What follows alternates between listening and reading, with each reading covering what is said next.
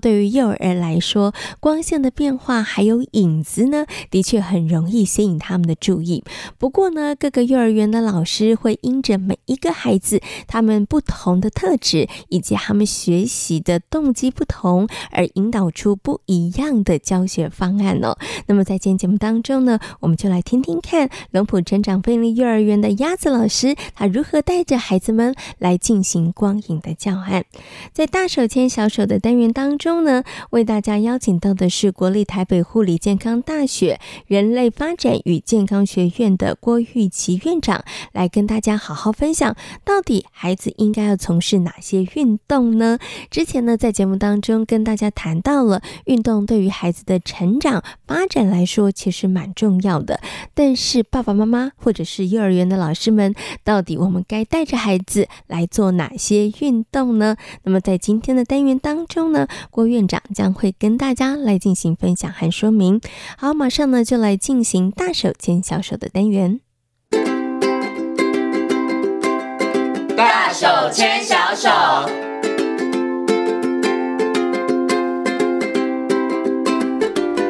这里是教育广播电台，您现在所收听到的节目呢是《遇见幸福幼儿园》，我是贤琴。接下来呢，在节目当中呢，竞选单元是大手牵小手的单元哦。那么在今天单元当中呢，很高兴的为大家邀请到的是国立台北护理健康大学人类发展与健康学院的院长郭玉琪博士呢，来到空中，跟所有听众朋友呢，跟所有的爸爸妈妈呢，一起来讨论一下，到底小孩子要从事哪一些运动啊？首先呢，先跟我们的郭院长问声好，Hello。院长您好，好，大家好。是今天呢，要请院长呢来跟很多的听众朋友、爸爸妈妈呢一起来分享，到底呀、啊、要带着孩子从事哪一些运动哦？因为呢，就闲情的观察，我身旁真的有一些朋友哦，他们在孩子很小的时候，他们就带着孩子做运动哈。可是当然有的人不是啦哈，所以呢，到底哪一些运动适合小孩呢？所以今天要跟大家好好来分享一下哈。想先请问一下院长，因为我知道院长呢真的很小的时候，小孩子很小的时候就带着。孩子从事一些运动，请问一下院长，你的你家的小朋友，你小时候带他们从事过哪一些运动啊？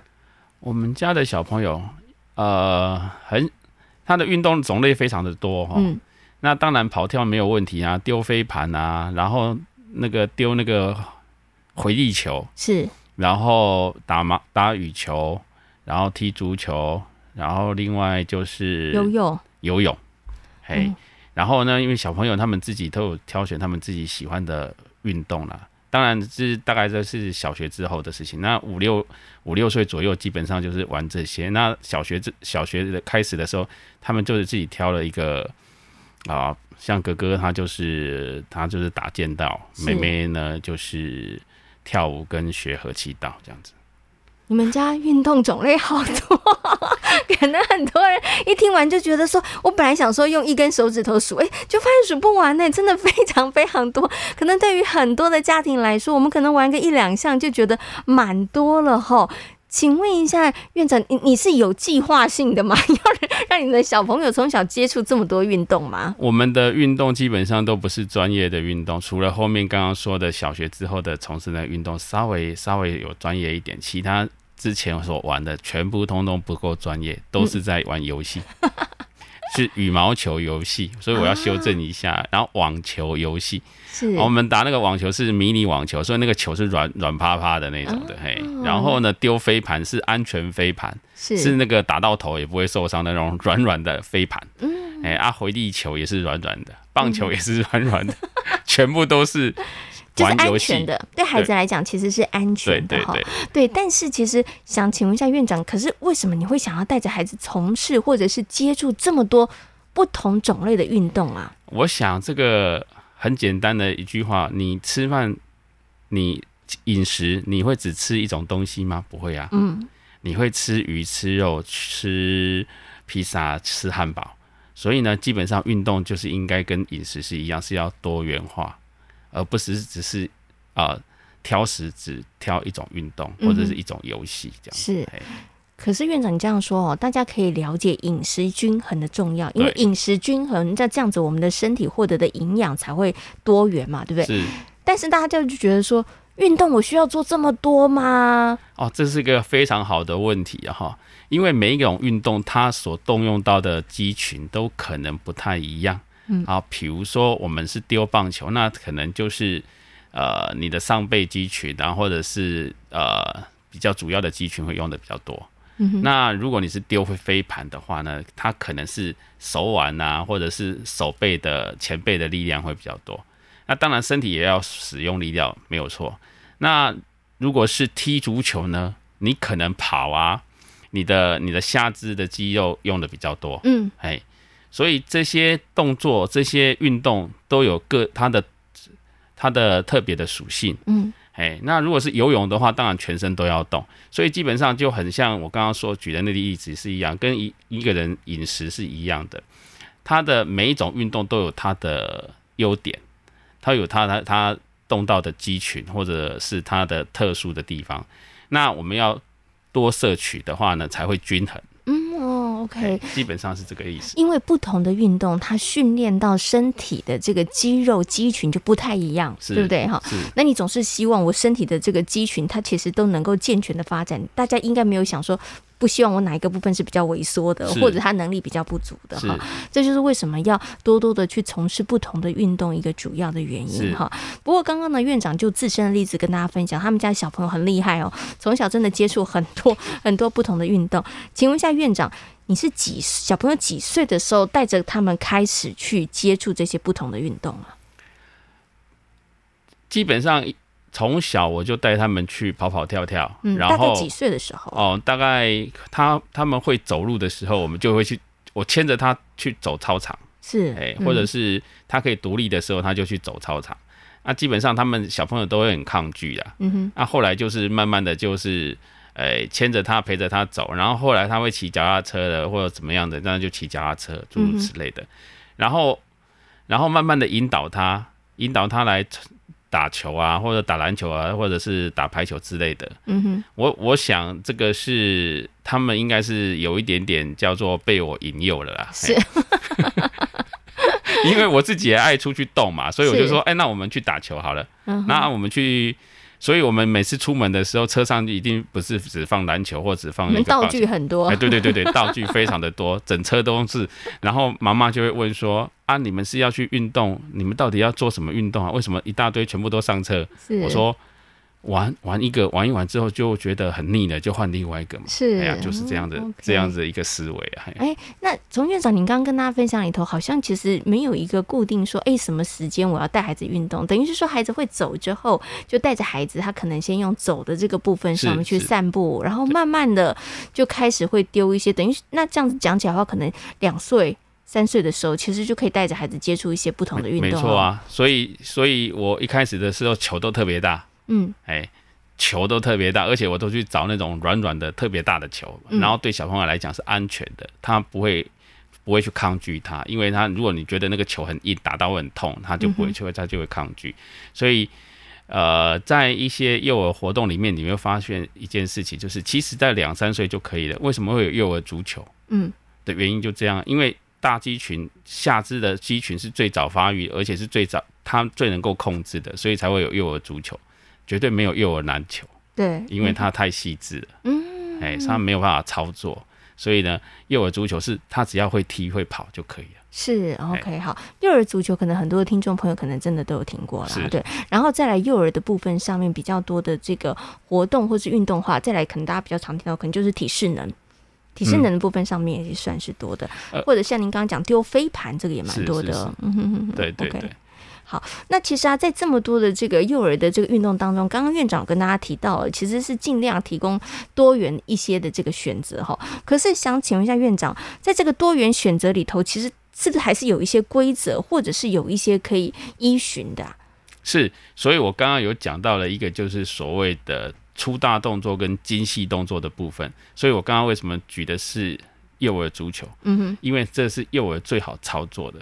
所以你会发现，一个幼儿发展的过程当中，你会发觉很好笑。你把球丢在他的面前，他一定用脚踢，他绝对不会用手去捡。是，哎，这个就是代表说，是这个整个幼儿的生理发展，其实是以粗大动作踢、跑这些动作对他来讲是最简单的，所以你要从这个观点去看的时候呢，你就会选择这样的运动，比较适合他的，对不对？就是要先不要找那种很需要精细动作的，是。因为对孩子来讲他会有挫折感，因为他做不到。对。对，所以先是大的，所以像丢飞盘就会算是适合的。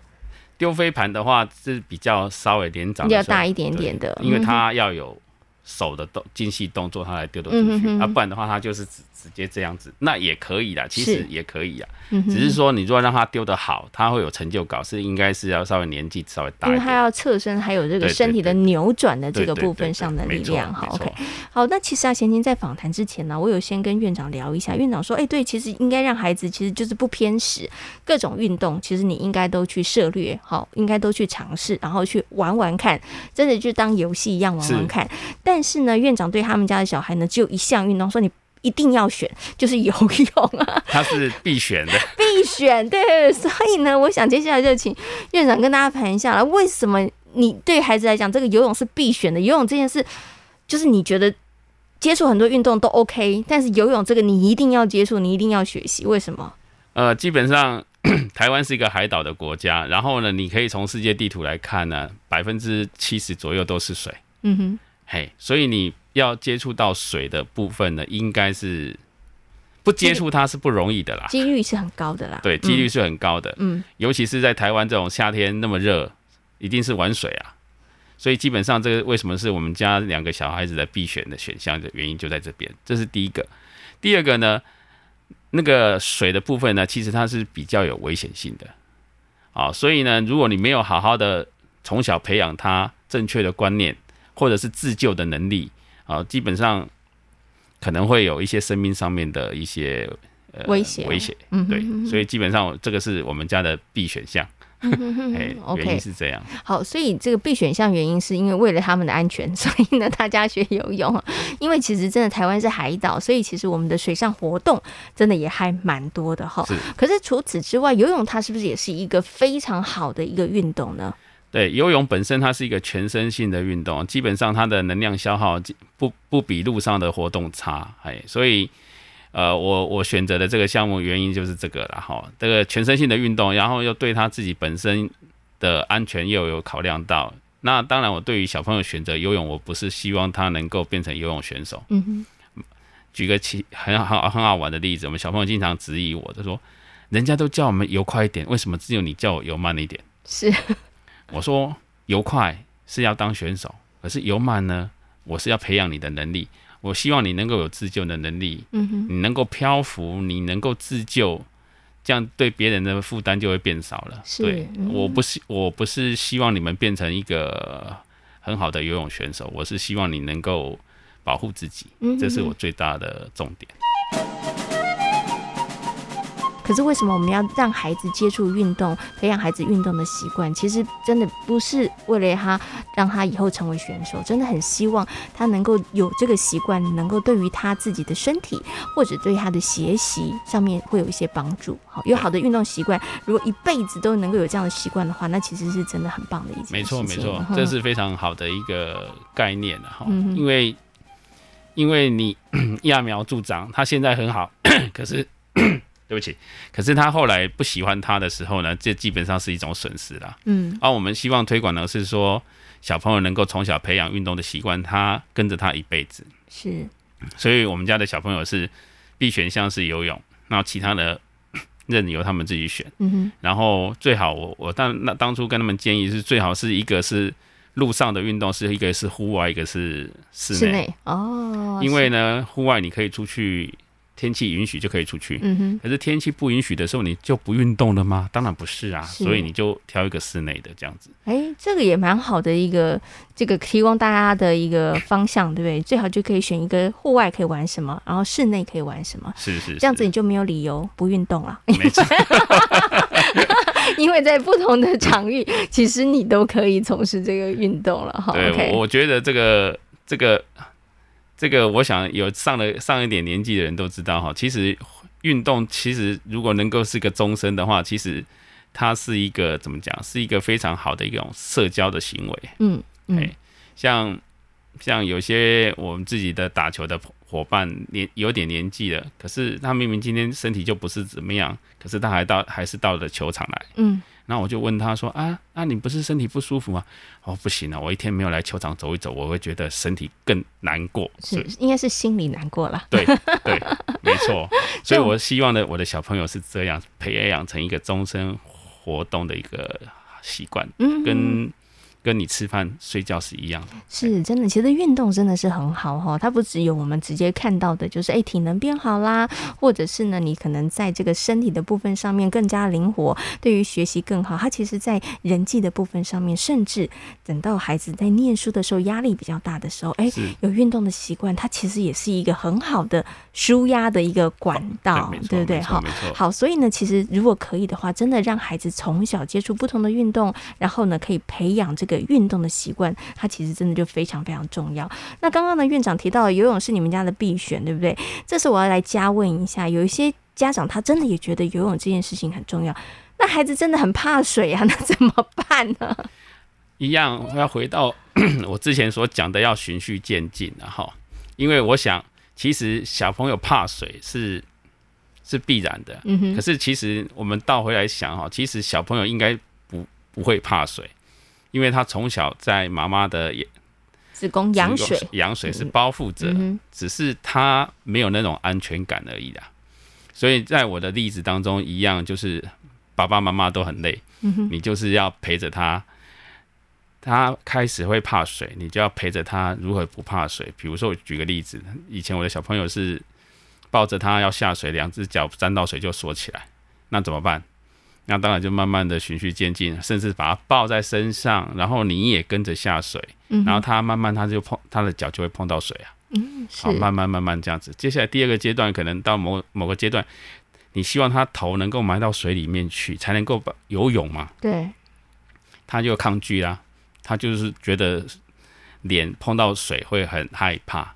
那一样啊，一样循序渐进的，就是慢慢的，然后从开始洗脸，猫咪洗脸，慢慢的、慢慢的水就越多了，越多了，然后哎、欸，比较不会怕了，之后呢，才接下来下一个动作哦，第三个动作就是整个人潜下去，他也害怕啊，那怎么办？就一样慢慢的引导他之后呢，我就会在池底，当然那个游泳池是比较小的游泳池，大概是不不是很深的游泳池。然后就在池底里面放一些他喜欢的玩具在底下，然后就希望他下去拿。是，这个基本上就有为什么我刚刚举的是游泳的那个例子，就是说，因为游泳可能会有对他们来讲会有生命的立即危险性啊。比如说我刚开始教他的时候，哎，有些动作我说啊，请你漂浮，那往后躺，水母漂，他们都觉得是一件很可怕的事情。嗯，我怎么可能浮得起来？对，可是你当你爸爸妈妈站在旁边的时候，你告诉他。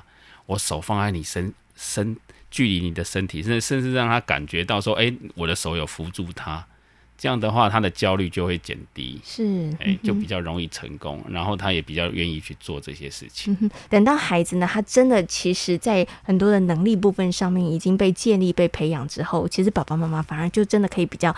轻松一点点了哈。那我最后呢，想请院长，想请问院长一个问题，因为我们刚刚有提到，就是可能在从事各种不同的运动过程当中，可能孩子还想哦，他只是他怕，他不知道怎么做哈。可是有的小朋友是不要，我不喜欢，我不爱动，我不想要出去在外面晒太阳，我对这些运动一点兴趣都没有，这时候怎么办呢？呃，还是回归到主题啊哈，还是以小朋友的。兴趣为主啦，如果他不他没有他不愿意的话，基本上你要怎么去进行，他要希望他能够成功就很难。嗯哼，那我举个例子好了，我希望我的小朋友，我尤其是我们家的女儿，希望她能够保护自己的能力。她一直之前也一直很抗拒，她说我不要去学，我不要去学这个啊，因为我想说她学一些比较可以防身的，她说她不要。可是到了现在。他竟然每个礼拜主动说我要去，因为他是跟我跟我一起去学习的，他主动要去，而且他跟我讲说我要升到十段这样子，是 很厉害。我说哈，你要变成那么厉害的高手，那我就输给你的这样子。他说对，我想那个转变是什么啊？那个转变就很重要，就是一开始他可能不太愿意，他不知道这是什么东西。那我因为我我就带着他去做，我也跟着做。好，这是第一个。